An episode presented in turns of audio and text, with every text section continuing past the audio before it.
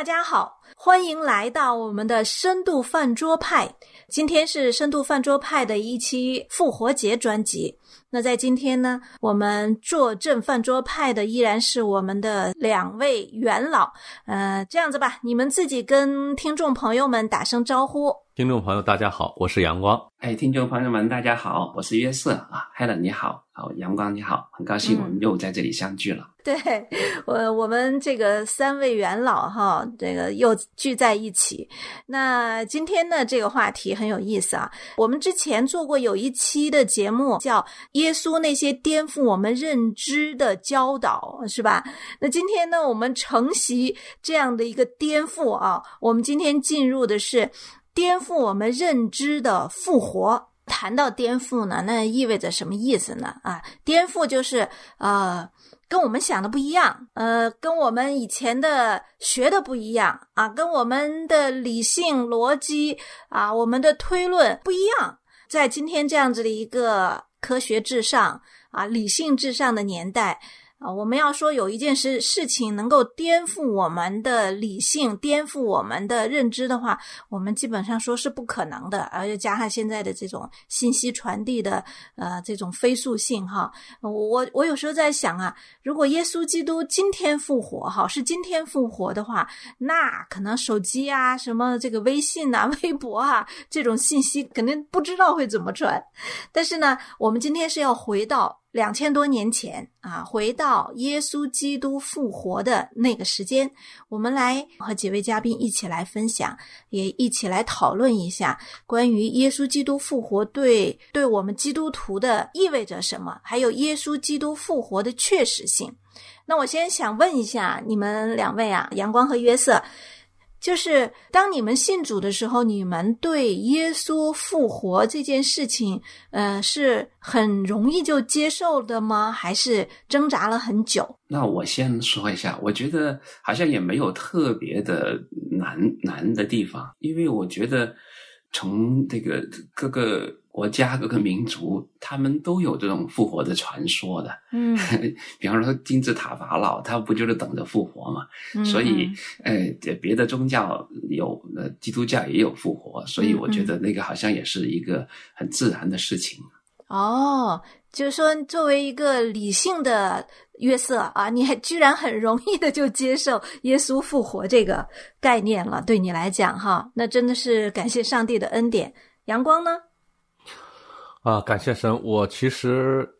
其实不能说信了主以后，这个接受这个东西的接受度有多大，而是说我在拒绝主的过程中，这个一直是重要的原因之一啊。包括玛利亚的童贞女怀孕，包括主耶稣的复活，包括天国。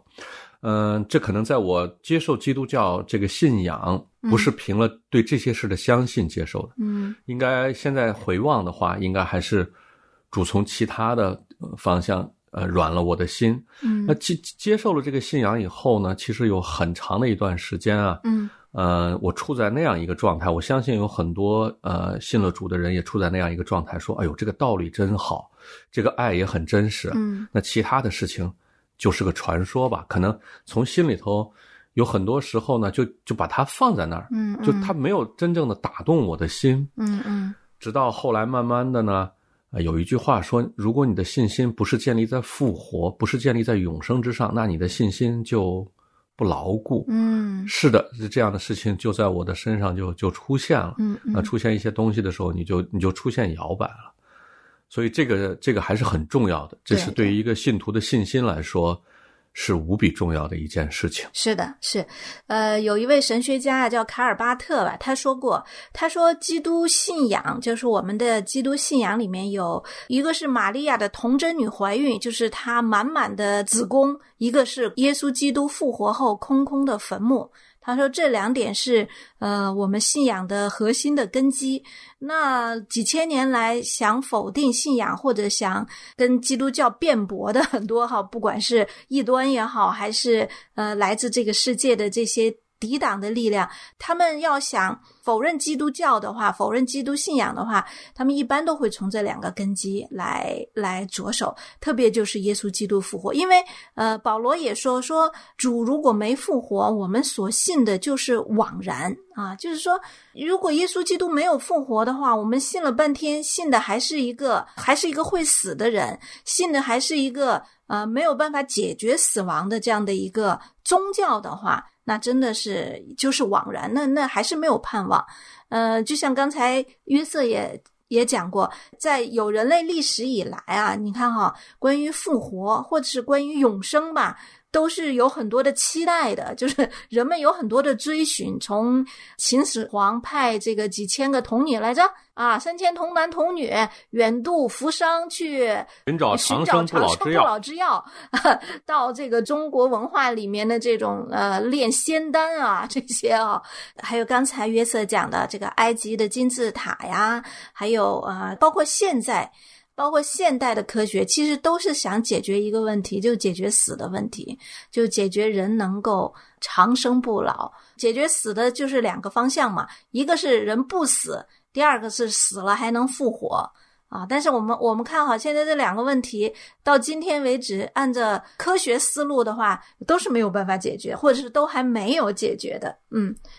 所以刚才我觉得 Helen 讲的很好啊，就是说他们总是想从耶稣的复活这件事情来否定啊。当时候这个就是使徒年代啊，保罗那时候就已经很多人在否定了。这个也就是保罗为什么他特意写这个，他说如果没有耶稣，没有基督复活的话，我们传的是枉然，信的也是枉然。嗯啊，如果我们靠基督。只在今生有指望，那是比比众人都还要可怜呐。对对，哎，所以这个，呃，这个，因为人他就是这样的，都想追求永生，都想用自己的方法。嗯，复活也是。你看，我刚才说法老他要追求复活。呃，你们刚才说那个秦始皇，嗯，还有汉汉武帝，嗯，然后复活的传说其实也有的，就中国，我记得以前我听看过一个说那个《三国演义》里面那个徐庶啊，他就是死了一百多年之后，又在另外一个地方又出现了，然后某某人呃死了多少年，他又出现了，这也是我们说那个神仙呐，啊吃了什么丹呐，死了又复活了。印度的某某些那个练瑜伽的，嗯嗯，埋在地里面几个星期了，呃，心脏也停了，什么都停止了，埋了几个星期，他又能够复活，嗯嗯，啊，那么现代的话呢，呃，也不练瑜伽了，现在就用那个科技的手段去解决，哈，把人给冻了，冻，好像已经有七十几个人了吧，已经被冻冻起来了，啊，他们再过几十年，他们到时候重新解冻，重新复活，还有现在的这种 DNA 也是。他说：“人可以用那个查他的 DNA，哪个地方会让他生病的，把他给弄好；哪个地方让他死的，把他给弄好。哎，然后将来他就可以永生了。嗯，哎，甚至是把一个人的所有的记忆、所有的思维，全部都把它 copy，就像我们电脑一样，把这电脑东西全部 copy。”那电脑坏了嘛？硬件坏了，人死了无所谓，换一个新的电脑，就换另外一个身体，然后呢，把这个思维的东西全部都 copy 到那个身体里面，那不又复活了嘛？一百年、两百年以后，他又又死过又复活了。哎，我们都在想办法。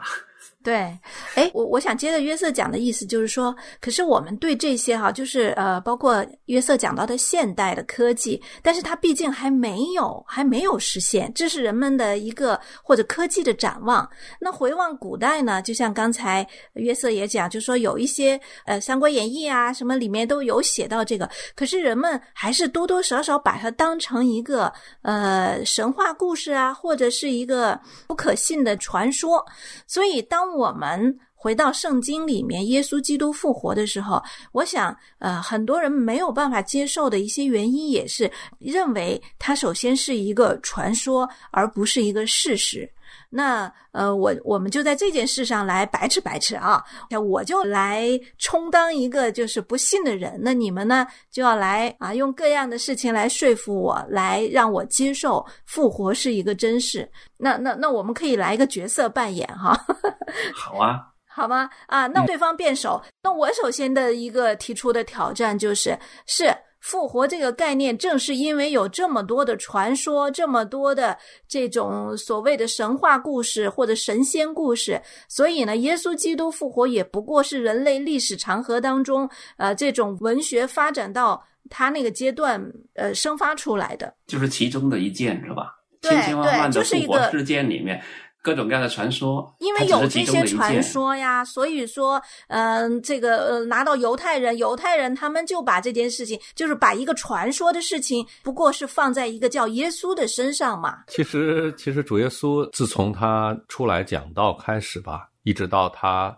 啊、呃在十字架上被钉死，找他复活升天，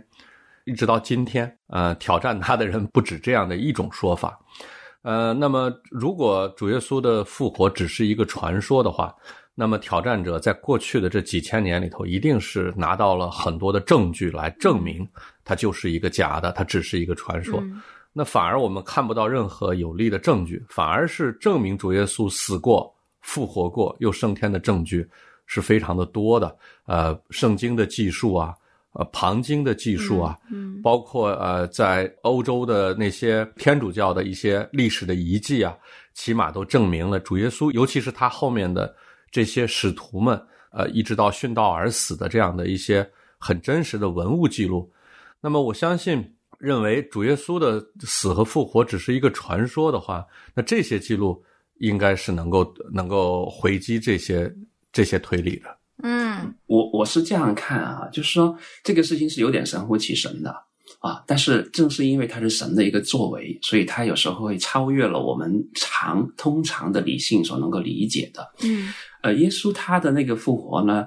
他跟别的这种传说啊，很或者是故事很不一样的，就是第一个，他自己在死之前就反复的说我会复活啊，嗯，他的门徒他一直跟他讲我会被钉死在十字架，然后呃，但是三天后会复活，他死之前好几次都这么讲。嗯啊，不单指他自己这么讲啊，在他呃死和复活之前，就很多的那个旧约的先知啊，也反复的说，嗯这个人他呃就弥赛亚他会复活嗯啊，还有当然了，他的门徒就有很多的这个见证了啊，他怎么复活的？复活了发生什么事情了？嗯嗯呃见过哪些人？很多都证人，没有一个会否定这个这这这个说法的。嗯所以他就跟刚才我们所说的这些呃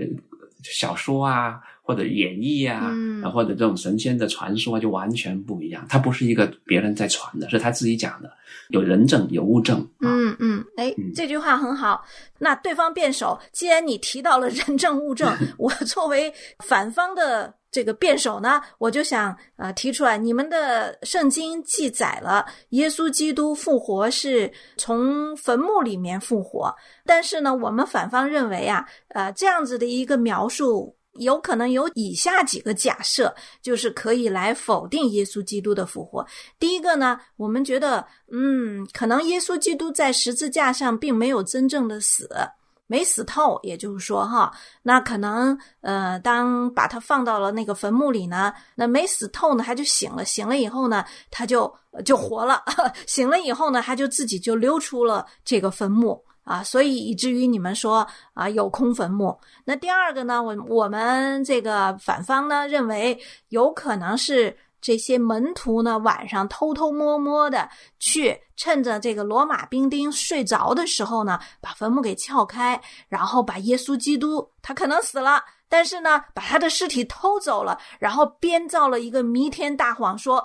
啊，这个坟墓空了，所以耶稣复活了。只不过呢，他们是把耶稣的尸体给偷走了。那还有一个可能性呢，嗯，在从你们圣经来记载，先是有几个妇女，摩大拉的玛利亚呀，他们去耶稣的坟前哭，他们首先发现的是空坟墓。那也有一种可能性，就是这几个。妇女嘛，就是嗯，天蒙蒙亮的时候，黎明的时候又看不太清楚，然后黑黢麻空的，是不是摸错了坟墓，找错了坟墓，在一个并没有埋葬耶稣基督尸体的坟墓呃面前哭，结果是找错了坟墓，以至于后人就说啊，那是个空坟墓啊，就是所以啊、呃，作为反方，我们呢就提出这三点呃质疑啊，请对方辩友。来这个申辩，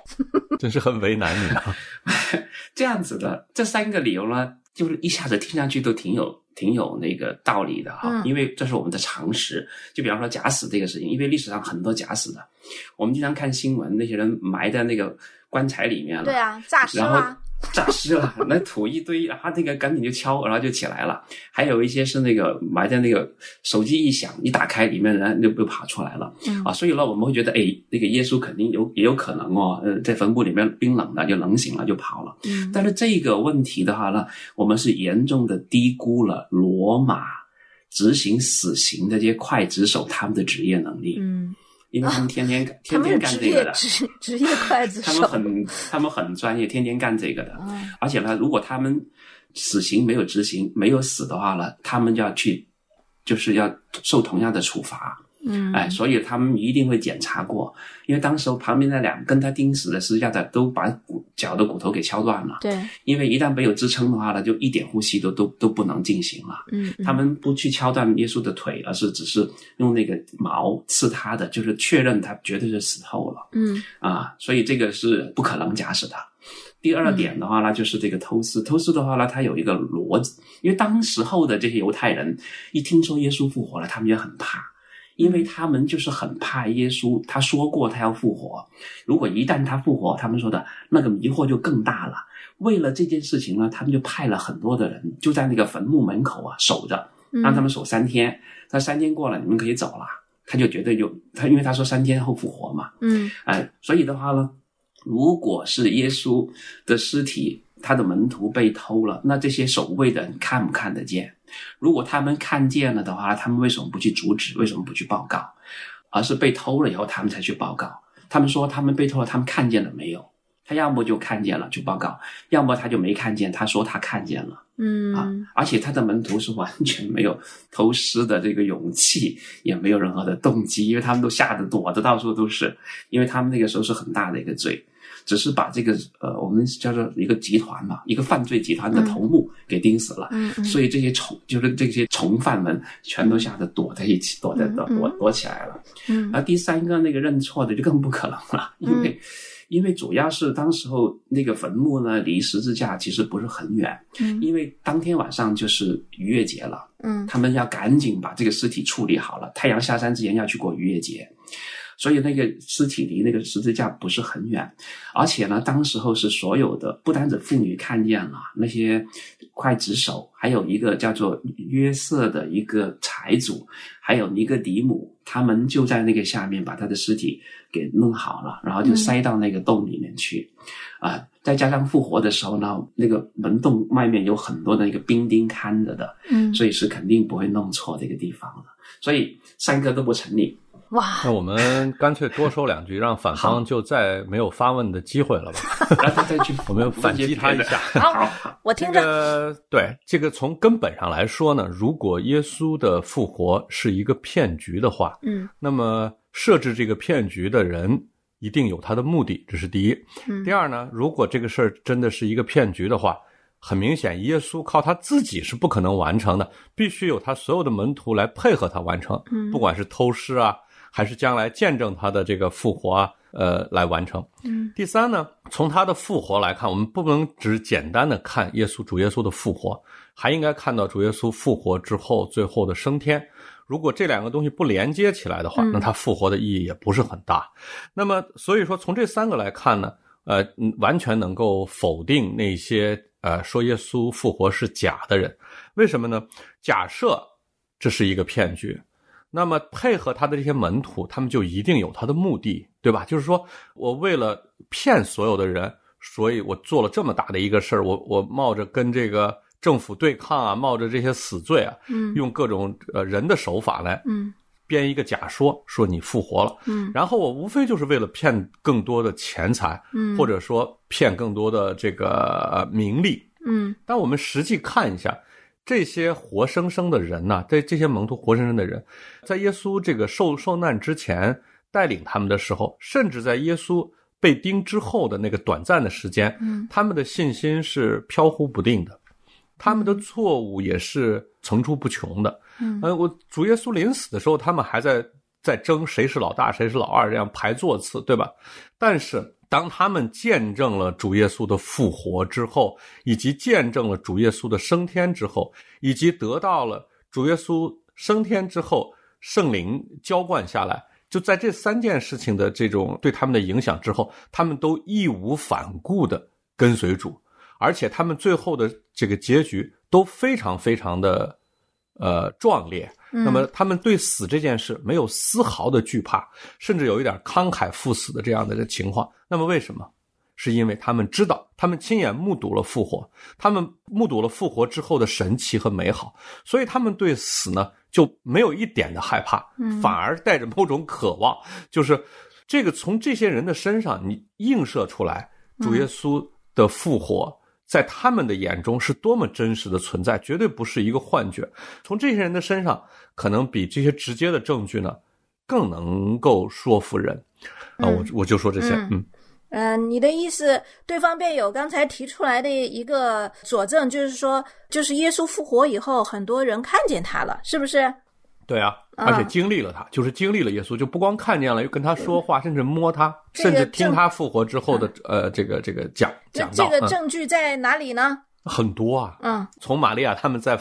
在坟前呃发现主耶稣的复活，一直到主耶稣呃在海边，在呃在他们的房子里，一直包括在后来在会堂里，都多次的。那这个圣经里记述，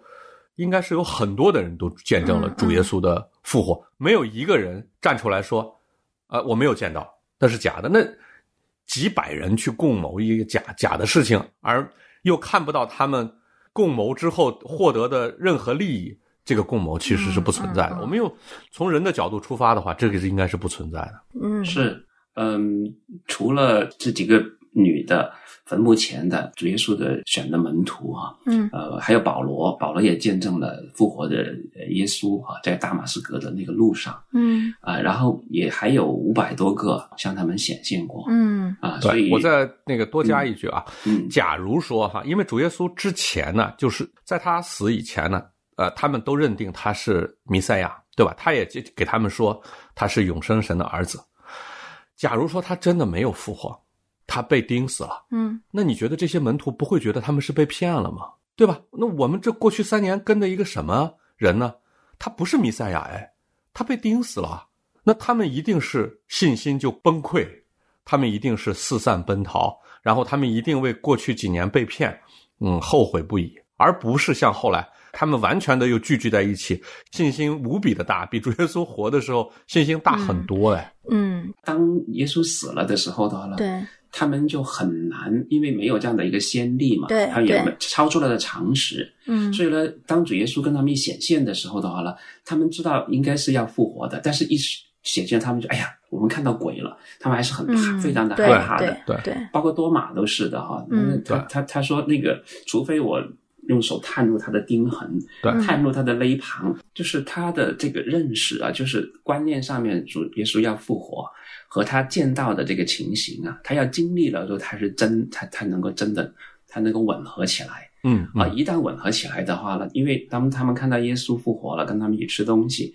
哎，他们一旦想起了主耶稣以前反复的讲过，嗯，他要复活，然后再对应回原来的那个旧约里面，因为他们犹太人从小都读旧约的嘛，嗯，哎，他完全就知道了，原来就是神，所以呢，他的这种认识就超出了他的日常的这种经验。和，他眼所所看到的，他就把弥赛亚的整个的一个形象啊，整个的，呃，他必须要来呃受苦。要像呃这个一个羊啊无声啊在剪毛人的手下啊啊他为我们的为我们的那个罪过他要受伤啊为我们的那个罪孽他要被压伤他要被钉死嗯。然后呢他一定会从死里面复活。而且这种观念的话就是说因为他是没有罪的嘛弥赛亚嗯。他们也知道他没有任没有任何的罪罪他的结果就是死嘛。啊，死是那个罪的那个工价嘛，嗯，所以的话呢，既然这样子的话呢，耶稣就不应该死，他必须要从死里面复活，一定的。所以主耶稣不复活就没有道理了，就说明他有罪了，说明死亡能够拘禁他了，嗯，说明他就不是弥赛亚了。所以他后面他们就信心就完全建立起来了，一点疑一点怀疑都没有了。嗯嗯嗯，是的，嗯，那我们看反方的还有什么？还有什么可以罗列出来？作为反方。我知道，我们反了两千多年也没反过 去，还没反过来，对，真的真的是很为难，还能如果让我一个人在这么短短的 十几分钟里面反过来，那我是谁？